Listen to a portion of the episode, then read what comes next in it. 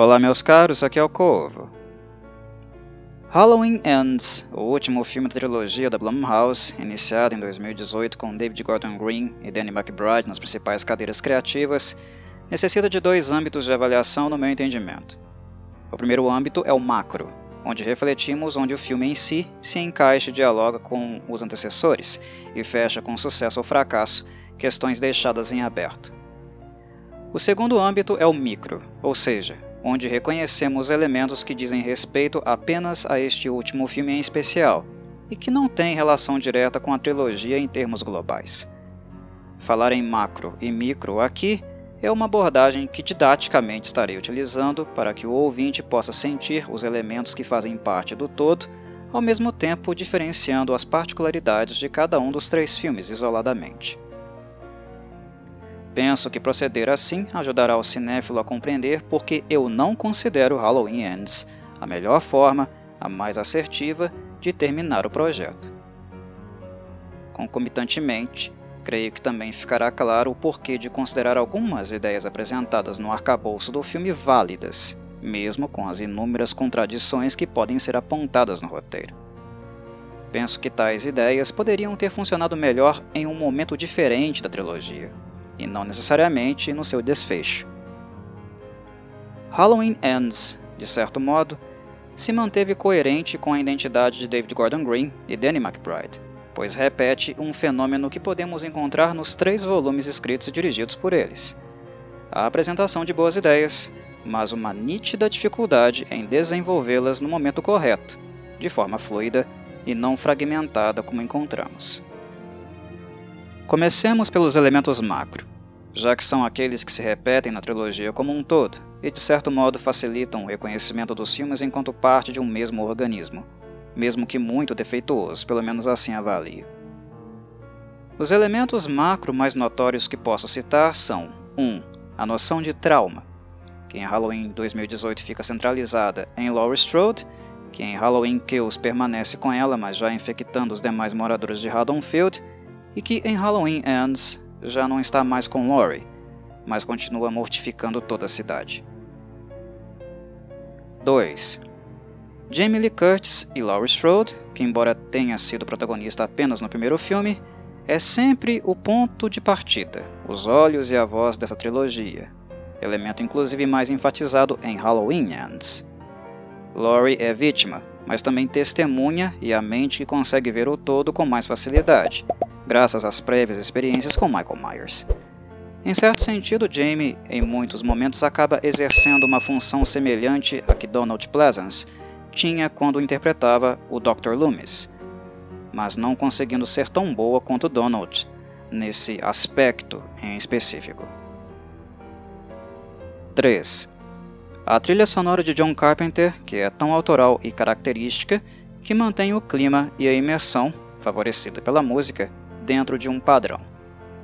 Mesmo que as localidades onde os filmes foram rodados tenham mudado, a música de John Carpenter ajuda a manter a sensação de que ainda estamos no mesmo lugar. 4. O modo como David Gordon Green filma, as cores, filtros e ângulos que utiliza, como também a produção e efeitos práticos de Christopher Nelson. Os dois, do ponto de vista estético, ajudam a manter Halloween dentro de um mesmo estilo e marco. 5. O uso excessivo e desnecessário de muitos easter eggs, com o claro objetivo de atingir nostalgicamente os fãs da franquia. Os easter eggs pouco ou nada acrescentam à estrutura dos novos filmes, e o seu uso não seria problemático caso não fosse excessivo, utilizado muitas vezes para fazer com que a nostalgia crie distrações e nuble os olhares mais críticos. Em Halloween Ends, temos a aparição de Nick Castle, o stuntman que fez Michael Myers no filme de 78, aparecendo e repetindo as palavras de Linda. See anything you like? Temos Corey Cunningham, atrás de um arbusto sendo visualizado por Laurie pela janela do andar superior da casa. Temos a agulha de tricô, que Laurie usa contra Michael no embate final, e também um carro conversível preto, uma referência ao de Mike em Halloween 5 que os estudantes bullies de Corey usam. São apenas alguns exemplos de inúmeros. Por fim, temos o item 6. A verossimilhança com a linha de continuidade encontrada nos filmes que John Carpenter dirigiu ou apenas produziu no princípio da franquia. Halloween 2018, em termos de fonte textual, formato das letras e cores, usa a mesma fonte de Halloween 1978, enquanto Halloween Kills usa de Halloween 2 de 1981 e Halloween Ends usa as letras azuis de Halloween 3, Season of the Witch. Mas percebam que isto não é apenas uma simples referência, mas também a maneira como David Gordon Green e Danny McBride nortearam cronologicamente toda a sua atividade, começando pelo conceito do Stalker, em 2018, que foi mal desenvolvido e inferior ao trabalho de Carpenter, passando para o clima hospitalar em Halloween Kills, mas expandindo, já que houve a introdução do grupo de linchamento, chegando finalmente a Halloween Ends, que, embora tenha Michael Myers, não é um filme do Michael Myers. E é por isso que eu disse na introdução do item 6 que o que acompanhamos é uma verossimilhança e não algo exatamente igual. Halloween 3 Season of the Witch é um filme que não tem relação alguma com a cronologia Michael Myers, mas ainda assim é um filme com a temática Halloween. Já Halloween Ends é um filme com a temática Halloween, que tem Michael Myers, mas onde o antagonista faz meras pontas e a linha narrativa da história pouco tem a ver com qualquer coisa relativa a ele. Ambos os filmes, Season of the Witch e Ends, são caminhos que se afastam da forma Halloween tradicional, onde o primeiro fez de modo integral, sendo mal recebido e rechaçado por não ter informado o público sobre isso. Já o segundo cometeu a mesma desonestidade na campanha de marketing, inclusive algo visível no banner e posters de divulgação, dando a entender que seria o confronto final entre Laurie e Michael quando ambos estão longe de ser o um enfoque deste filme. A desonestidade do marketing é, de certo ponto, algo incomum entre ambos, mas a diferença é que Ends ainda contém Michael no enredo. O efeito prático resultante disso, aos meus olhos, é que Halloween Ends, massacrado tanto pela crítica especializada como também pelo público, talvez não seja tratado ou transformado futuramente em um cult classic, como aconteceu com Season of the Witch. A ausência de Michael, personagem de simbologia de Haddonfield, possibilitou que os cinéfilos, nas décadas seguintes, encarassem Season of the Witch como uma obra à parte, uma espécie de spin-off, embora o plano fracassado de Mustafa Akkad, na época, tenha sido de criar uma antologia de filmes com temáticas de Halloween. O mesmo tratamento não será dado a Halloween Ends. A tendência é que este seja visto como uma obra excêntrica em termos de forma, mas maculada em termos de conteúdo por subaproveitar Michael e Laurie à custa de um terceiro personagem, Corey Cunningham, que não havia sido preparado previamente ou recebeu o mesmo desenvolvimento dentro da trilogia. Corey foi introduzido abruptamente, ganhando toda a atenção do roteiro para no fim ser descartado.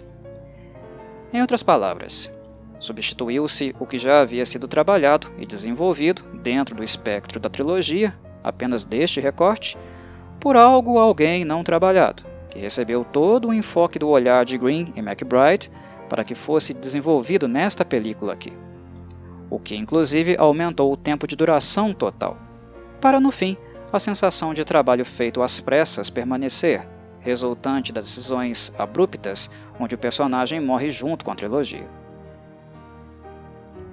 Os elementos macro que citei considero como pontos de consistência e valência positivas da trilogia de David Gordon Green e Danny McBride, exceto onde atribuí um sentido pejorativo, negativo, como por exemplo no caso dos easter eggs excessivos e com função unicamente nostálgica. De modo geral, eles colaboram para um senso de continuidade, goste o cinéfilo ou não do que está vendo.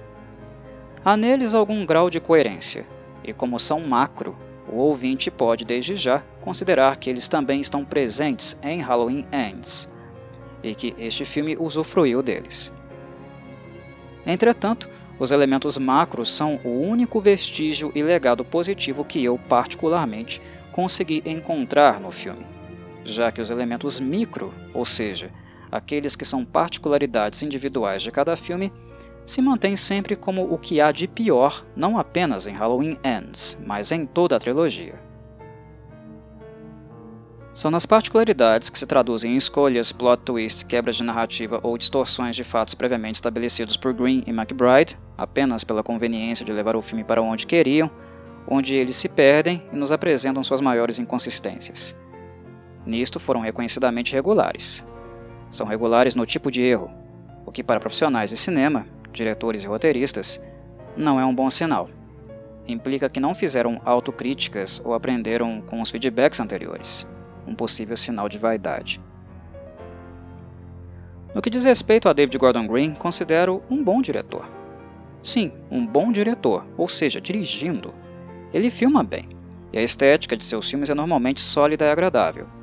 Penso que ele poderia focar em fazer apenas isso nas produções futuras que estiver envolvido, ao invés de se aventurar no campo textual exercendo uma função a qual não tem qualificações suficientes, e a trilogia Halloween deixou isso bastante evidente. Caso Green queira continuar com tais aventuras, ele terá de evoluir muito. Já Danny McBride, no papel de roteirista, infelizmente não tenho nada de positivo a dizer. Seus textos refletem sua personalidade humorística, que insistiu em imprimir tal humor em Halloween, sem muito sucesso. Mas, de certo modo, timing e continuidade não são suas maiores forças, McBride definitivamente não se sai bem escrevendo histórias que demandam dele um maior grau de problematização. Halloween Ends pode ter sido um filme de ênfase dramática não muito comum para os padrões da franquia, gerando a falsa sensação de trabalho ascendido ou superior. Mas não é exatamente isso o que encontramos.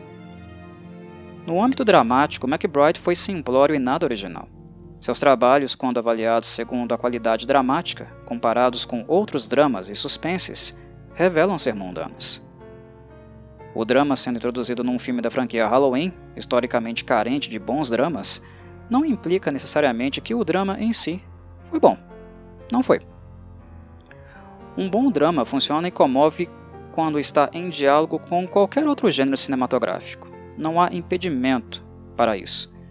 Claro, se o roteirista e escritor for devidamente talentoso discordando de pessoas que avaliaram Halloween Ends como um salto de qualidade em termos dramáticos, penso que não é o caso. Porque num simples exercício de imaginar o filme sem Laurie e Michael e apenas com Corey e Allison, com o drama envolvendo apenas a ambos, ainda entendo que a narrativa dramática requer mais desenvolvimento e lapidação para de fato comover e marcar.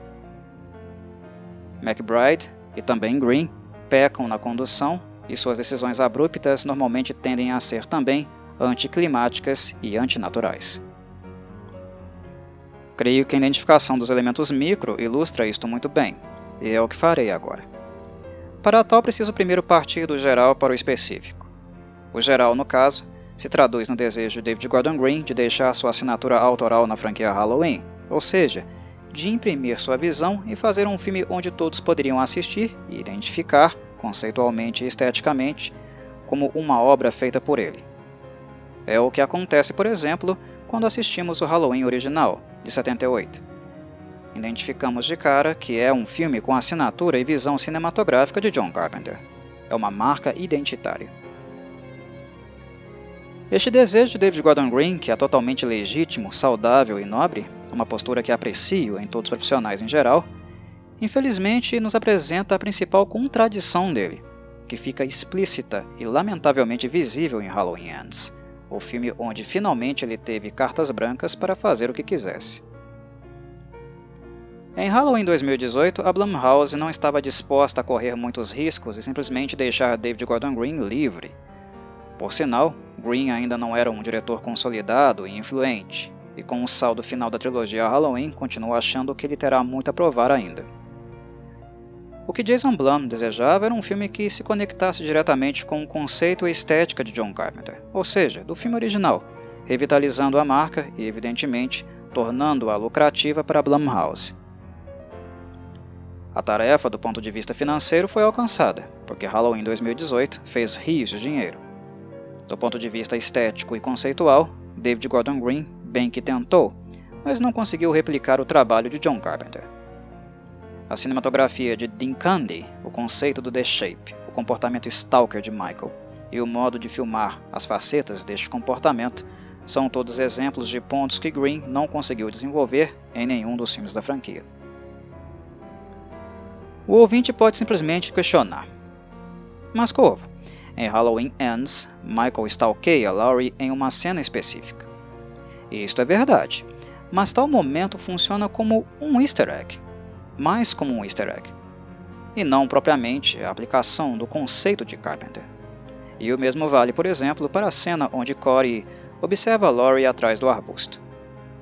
O elemento stalk e a aura de suspense no filme de Carpenter são constantes, e não apenas uma notinha de rodapé no roteiro que escreveu com Deborah Hill. Entendem a diferença? Algumas pessoas argumentam que a crítica Halloween Ends no que diz respeito a Michael Myers aparecer muito pouco é injusta, porque no filme original ele aparece ainda menos. Mas tal argumento é inválido, pois carece de contexto. O que está em jogo aqui não é o tempo de cena, o quanto um personagem aparece, mas o impacto dele sempre quando está presente. No caso de Michael, seu impacto é sentido inclusive mesmo quando ele não está visível. Perguntas tais como onde ele está, de onde ele vai atacar, naquela tensão e ansiedade pré-ataque, um artifício que Carpenter aprendeu com Alfred Hitchcock, estava sempre presente. Ou seja, mesmo que Michael apareça pouco no Halloween original de 78, a presença dele é sentida em todos os lugares, mesmo em cenas diurnas, o que é simplesmente fantástico em termos de imersão. Não se trata de aparecer muito, mas o impacto que um personagem gera cada vez que aparece, a aura que emana dele quando não o vemos. O que em Halloween Ends inexiste completamente, mesmo Michael tendo mais tempo de cena em comparação com o filme original. Pulando agora para Halloween Kills, David Gordon Green já dispunha de reconhecimento para ter maior liberdade com a película, o problema é que Halloween não foi planejado, desde o princípio, para ser uma trilogia nos moldes que recebemos. O contrato com Malek Akkad, herdeiro de Mustafa, se estendeu para três publicações, mas no início David Gordon Green e Danny McBride sequer sabiam que participariam das três, ou que haveriam três filmes, um fato que vocês podem conferir consultando antigas entrevistas. Quando Green e McBride escreveram Halloween 2018, suas deficiências com roteiro os fizeram perceber no meio do caminho, que a história que conceberam para o primeiro em suas mentes demandaria mais tempo de tela, mais orçamento, o que resultou, por exemplo, no final corrido do filme, no elemento micro, muito aleatório por sinal, que foi de obrigar o Dr. Sartain a ser o pivô de um encontro forçado entre Laurie e Michael, já que erroneamente foi retirado do vilão o traço obsessivo, a fixação que ele sente por alguma pessoa que vê e que o leva a friamente e estrategicamente criar um contexto favorável para atacá-la, como vimos acontecer com Laurie no Halloween de 1978. Reforço e repito aqui. Green e McBride são inconsistentes como roteiristas, e sua visão ultrapassou o limite de tempo e orçamento, condicionando o um encontro entre Laurie e Michael no filme de 2018. Isso aconteceu porque eles precisavam criar alguma resolução, um jeito de terminar rápido o serviço com as duas principais estrelas. O combate entre Laurie e Michael é ótimo, não me entendam mal, mas a condução até o embate final não foi de forma alguma natural, fluida. Com a história de Halloween 2018 bem ou mal resolvida, David Gordon Green e Danny McBride ganharam a oportunidade de retornar em Halloween Kills, para talvez dar vazão aos desejos que não tiveram tanto tempo de colocar em prática. Porém, algumas aspirações já haviam sido realizadas às pressas no filme anterior, e Kills, de certo modo, teve como função apenas manter os cofres da Blumhouse cheios.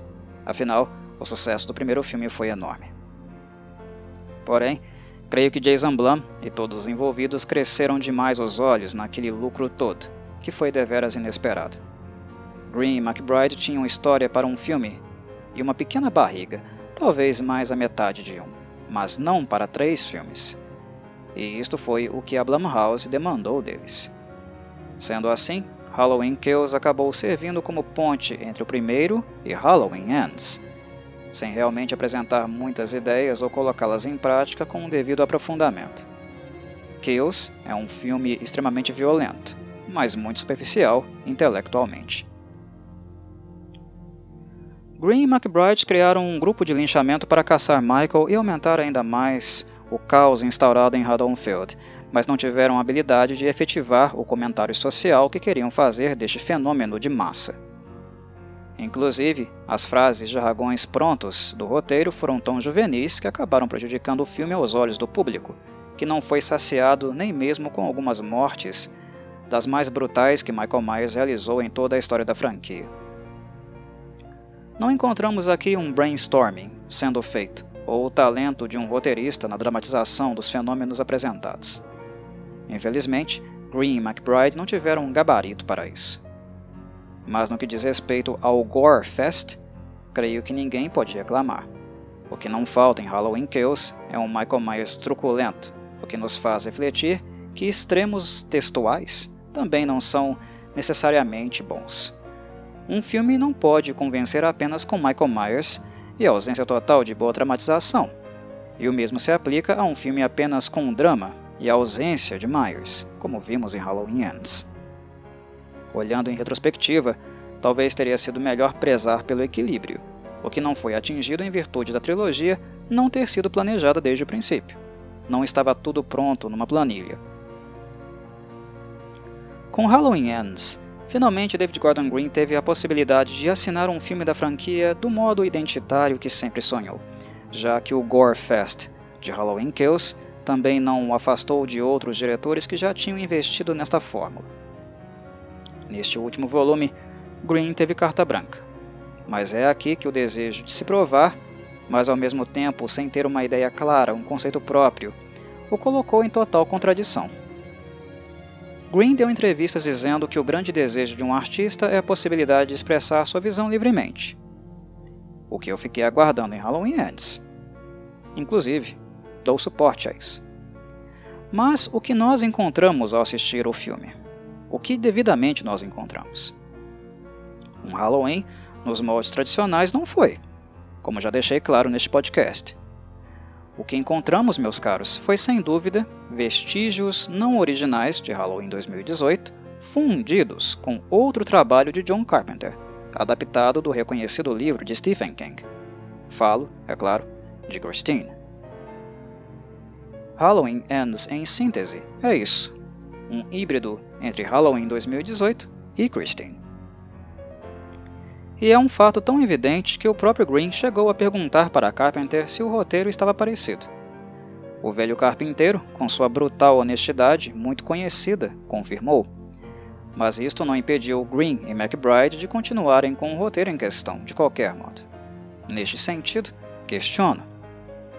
Se o discurso era da busca pela autoria, de se realizar como diretor e roteirista, de fazer algo novo quando finalmente tiveram a oportunidade para tal, como isso seria possível copiando John Carpenter e Stephen King? Não faz o menor sentido, e é nisto que reside a contradição de David Gordon Green. Assistindo Halloween Ends, fui tomado por uma sensação melancólica ao me deparar com um roteiro que, da perspectiva dos envolvidos, não apresentava nada novo. E naquilo que venderam como novo, de novo também não tinha nada, porque era quase que integralmente as ideias conceituais de Christine, enxertadas no contexto da trilogia. A única diferença real é que a cidade de Haddonfield e o trauma sofrido, aqui do ponto de vista coletivo, têm uma influência catalisadora naquilo que Corey acabou se transformando, mas a relação do jovem com Myers é inteiramente nos moldes de Christine. Dito isso, Esclareço que David Gordon Green não está plagiando. Embora o acento seja Christine, ele não deixa de homenagear livro e filme abertamente, mostrando muito claro a referência. O sobrenome de Corey é Cunningham, o mesmo de Arnie. Até mesmo os cortes de cabelo, a camisa e o par de óculos usado pelo personagem são verossimilhantes. A temática da retroalimentação do mal é utilizada sem constrangimento. Ronald Lebey, no livro de King, e o próprio carro no filme de Carpenter estavam fracos, um monte de sucata. Quando Arnie estabelece uma conexão afetiva com Libey ou com o carro, dependendo da versão, a sucata é rejuvenescida. Christine fornece a Arnie a sensação de poder que sempre desejou, ao mesmo tempo em que sua juventude e tônus alimentam o mal que habita no carro. E é exatamente esta dinâmica que encontramos entre Corey e Michael, sem tirar nem impor, com a observação de que John Carpenter fez isso melhor em Christine, assim como seu Halloween original continua sendo superior aos trabalhos de Green.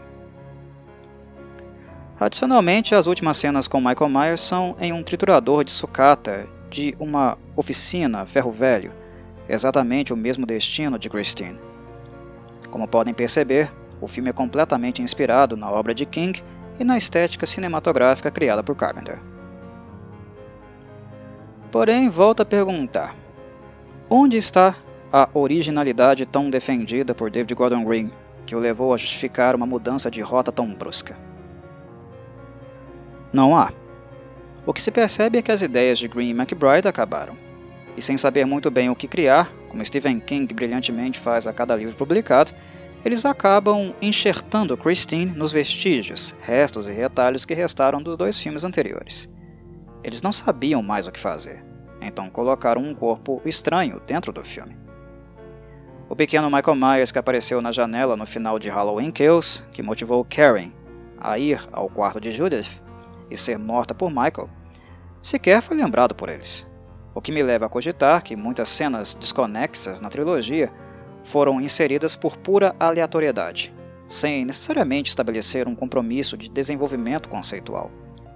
A morte de Karen acabou sendo completamente gratuita e penso que a atriz Judy Greer não deve ter ficado muito feliz ao saber disso. Lembro que ela ficou muito triste quando descobriu que Karen morreria, sendo assim impedida de trabalhar com Jamie Lee Curtis mais uma vez. E bem, já que o resultado final de Halloween Ends não é tão satisfatório como o de Christine, também fico impedido de avaliar positivamente este movimento escolhido por David Gordon Green. Para fechar, falarei de alguns elementos micro de Halloween Ends. Só que agora colocarei aqueles que são continuidade de fatos estabelecidos pelos filmes anteriores e que não têm nenhuma relação com obras externas, exceto aqueles que dizem respeito a Cory, por ser um personagem novo. Acredito que uma boa forma de tocar nesses elementos é lançando o olhar sobre o estado dos quatro personagens mais importantes do filme: Cory, Allison, Laurie e Michael. Cory é um personagem que foi e continua sendo estigmatizado por um crime que ele de fato cometeu. Um ano após o desaparecimento de Michael Myers e a incerteza de seu paradeiro, Corey leva a óbito um pequeno garotinho mal criado num acidente doméstico, um ato muito displicente da parte dele que servia como babá do moleque na ocasião, especialmente levando em consideração a diferença de idade entre ambos. Corey é responsável, embora o crime cometido se enquadre como homicídio culposo, ou seja, sem a intenção de matar com Haddonfield assombrada pelo fantasma de Myers, alucinando constantemente o terror de seu possível retorno, o crime de Corey destrói sua vida. Ele fica estigmatizado, não consegue ascender do ponto de vista educacional e profissional, como antes sonhava, e é perseguido por moradores e estudantes de Haddonfield, alvo cotidiano de bullying. Daqui em diante, o foco do filme será na apresentação da violência física e simbólica sofrida por Corey, na projeção que Haddonfield deposita no rapaz, resultando em uma transformação abrupta, pouco natural, embora do ponto de vista sociológico e comportamental faça algum sentido. Podemos encontrar casos análogos na vida real, sobre um estigma tão forte, lentamente ir moldando a identidade de um indivíduo. O problema, reforço, não é a ideia, mas a execução e o momento escolhido para fazer isso não achei assertivo escolher o terceiro e último filme. O problema com Corey, penso eu, é a ausência de uma representação clara de processo. David Gordon Green e Danny McBride não desenvolveram o personagem desde o princípio da trilogia, o que teria sido de melhor tom. E aqui ele é literalmente enxertado no que os filmes anteriores deixaram. Imagino que se o personagem fosse introduzido lentamente na trilogia ocupando espaços vagos e sem muita relevância, especialmente no segundo filme, talvez o público não tivesse sentido tanta aversão a ele. Da falta total de contexto para Corey, para a introdução com enfoque total neste personagem que ninguém conhece e que ocupa quase todo o filme com seus dilemas. Esta foi a direção escolhida por Green e McBride, o que obviamente foi na contramão do marketing feito, que prometia um embate final entre o The Shape e Laurie Strode, com destaque especial e emocional, graças ao fato de ser o último filme de Jamie Lee Curtis nesta franquia que deu a ela uma carreira. Por todas essas variáveis, eu entendo perfeitamente a indignação do público, pois o mesmo não foi preparado para tal momento, e ainda por cima foi induzido a acreditar em um confronto final entre a protagonista e o antagonista, que de fato acontece mas apenas em virtude de algumas circunstâncias de bastidores. Para quem não sabe, houve test screening para Halloween Ends. Várias pessoas foram convidadas para assistir o primeiro corte do filme, para que os produtores pudessem mensurar o grau de satisfação e fazer possíveis correções. A informação que todos recebemos e vinculada na rede é que o público, em geral, odiou o final do filme e como final novo e definitivo de Halloween Ends, ou seja, aqueles que eles fizeram depois. É um confronto rápido entre Laurie e Michael, depois do filme não focar em nenhum dos dois durante toda a sua extensão. Isto nos leva a crer que a cena talvez tenha sido uma tentativa, que no fim acabou sendo falha, de apaziguar o sentimento geral. A história de Corey não é desinteressante. E se o roteiro fosse vendido, por exemplo, no formato de episódios em uma minissérie de TV, ou parte de uma antologia de histórias de Haddonfield, ou o filme fosse simplesmente chamado Cory, penso que o backlash talvez tivesse sido menor. Mas infelizmente, estúdios, diretores e produtores não aprendem com erros do passado, que existem inclusive nesta franquia, com Season of the Witch, e eles sempre colocam os interesses financeiros à frente dos artísticos. Com um nome e proposta diferente, certamente o filme não teria a mesma arrecadação. Então, colocaram um filme Halloween, venderam que Michael e Laurie teriam um grande final embate, quando na verdade Halloween Ends não tem nada a ver com isso. A relação de Corey com Michael foi pouco desenvolvida, pois a retratação da continuidade do mal não é bem feita e natural, especialmente pelo modo como Michael é apresentado. No primeiro contato do jovem com o The Shape, vislumbres do evento traumático, ou seja, do homicídio culposo, vêm à tona, e as tensões diárias levam Corey ao descontrole, a dar vazão ao desejo de retaliação. Não temos nada muito forte para indicar um elemento sobrenatural sendo transmitido. A análise de Corey pela via sociológica é muito mais assertiva, penso eu, mas isto é algo que David Gordon Green e Danny McBride não têm competência para fazer. Eles fracassaram miseravelmente ao representar o ódio coletivo em Halloween Kills, e aqui falham mais uma vez quando este ódio, continuidade da opressão e ressentimento, ganha dimensões mais individuais na figura de Corey, quando finalmente abraça as projeções que Haddonfield depositou nele. A sensação é de que os dois não têm leitura suficiente ou preparo para lidar com tais temáticas, o que resulta no roteiro mundano, superficial e corrido que encontramos. No que diz respeito a Michael, Laurie e Allison, o que vejo são contradições, e não apenas uma questão de despreparo para comentar temáticas que estão acima do conhecimento dos envolvidos. No caso de Michael, o personagem de Carpenter sempre foi ambíguo. Não nos é apresentada sua real motivação no filme original.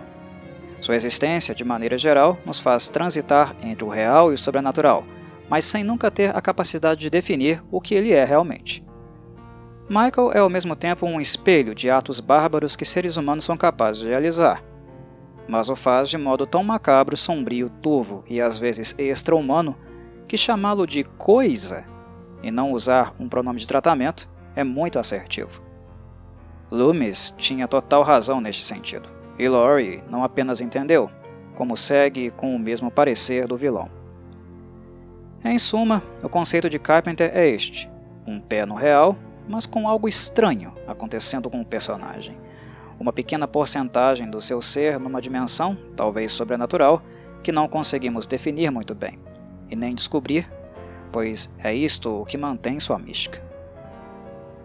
O real e sobrenatural atuam ao mesmo tempo, mantendo a ambiguidade e impedindo a definição, uma total conclusão.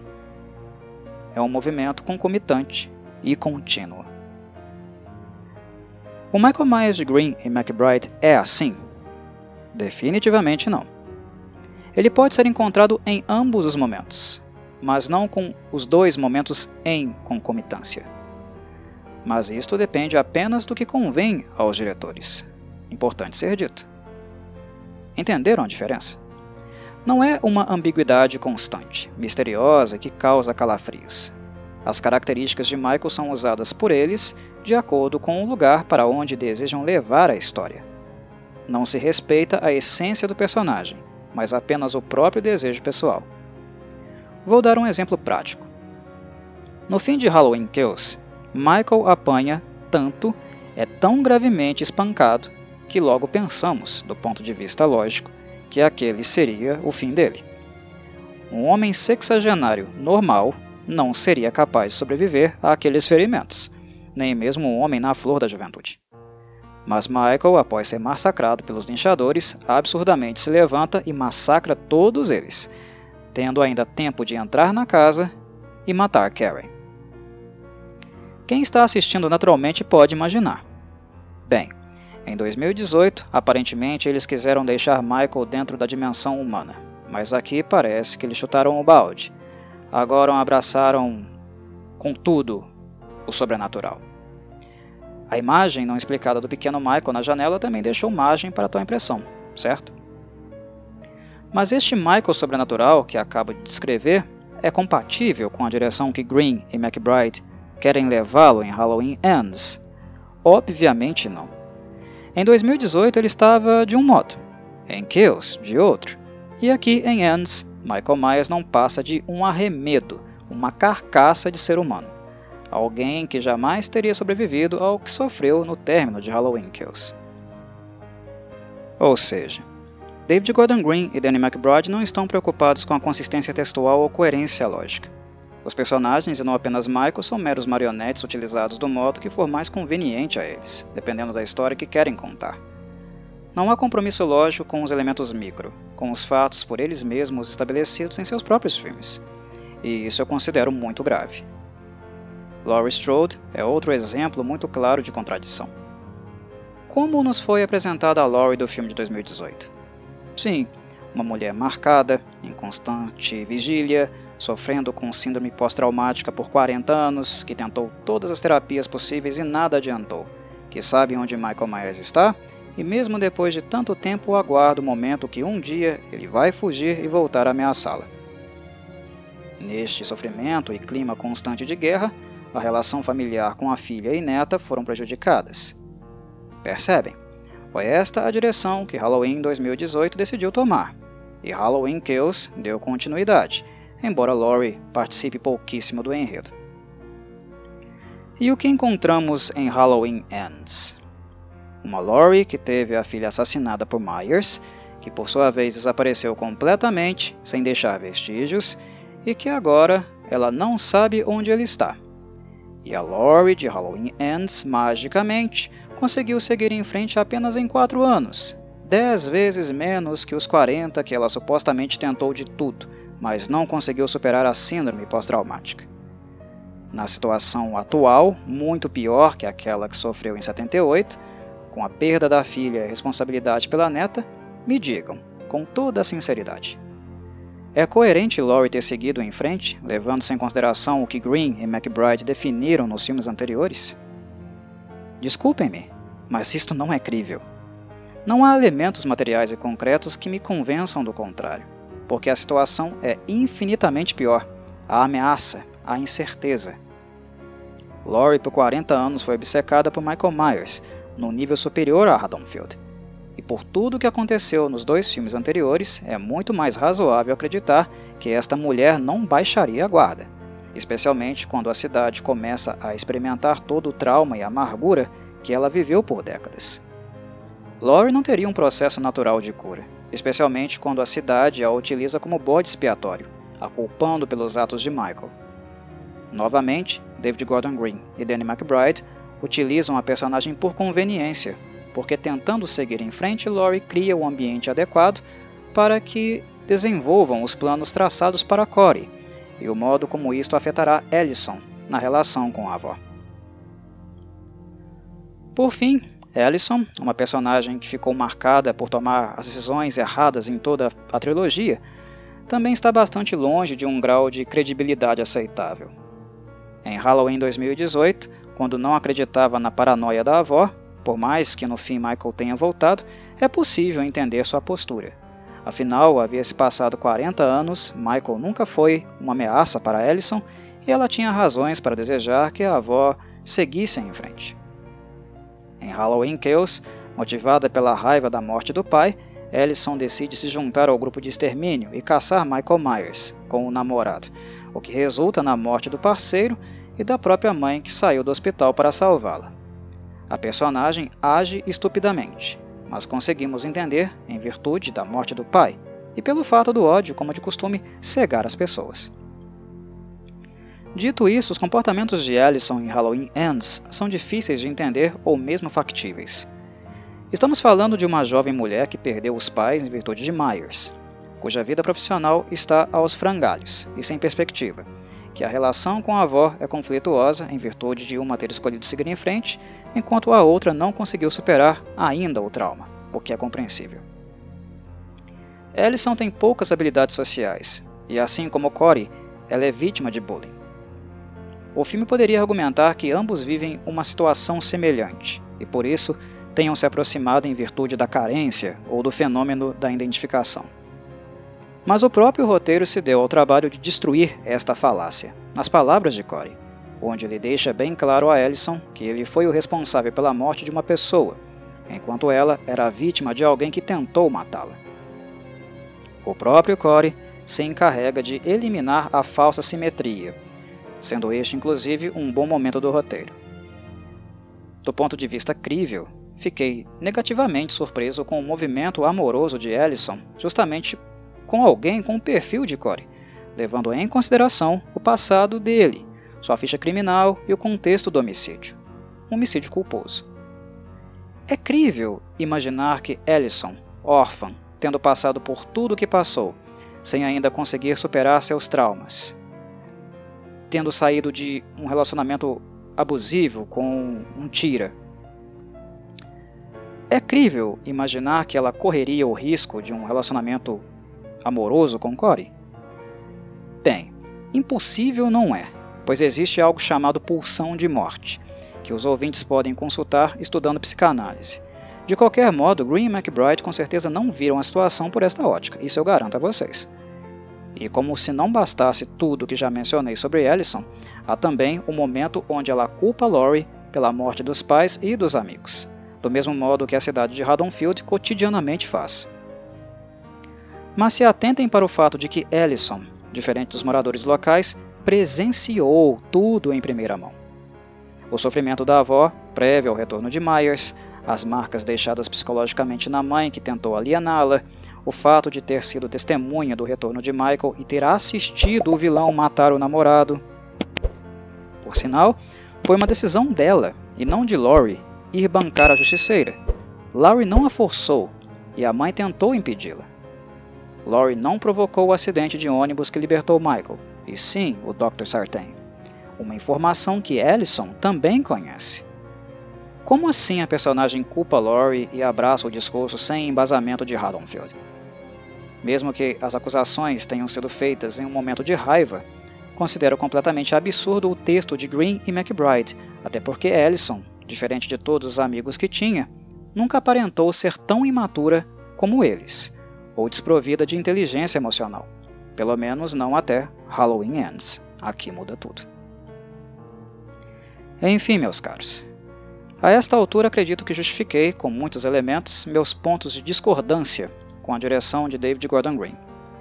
E é por todas as inúmeras questões levantadas que não considero, eu não considero Halloween Ends um filme digno da despedida de Jamie Lee Curtis, mas apenas uma demonstração da vaidade de seus idealizadores.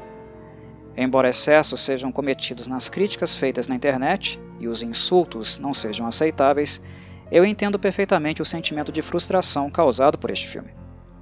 Assim como a trilogia num todo, este não foi bem conduzido, e a relação com o público também não, sendo em alguns momentos até alienante. De minha parte, nem mesmo a homenagem feita a The Thing, de John Carpenter, ou o uso do clássico do rock and roll Don't Fear the Reaper, do Blue Oyster Cult, foram capazes de me cegar para todas as inconsistências. Não sou assim tão facilmente seduzido, e acho difícil que algum dia Halloween Ends seja capaz de fazer isso comigo. Happy Halloween, apesar dos apesares. E saudações, Corvides.